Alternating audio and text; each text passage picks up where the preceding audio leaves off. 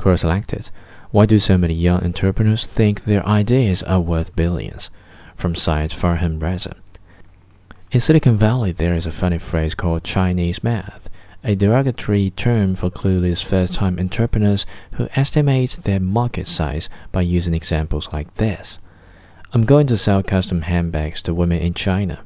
There are about 1 billion people in China, so 500 million women.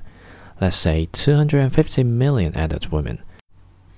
If I can sell to just 1% of them, that's 2.5 million. And if I can make 30 US dollars per bag, that's 75 million US dollars. I'm going to be rich. Yeah, it doesn't work that way. Inspired from Azam Shea.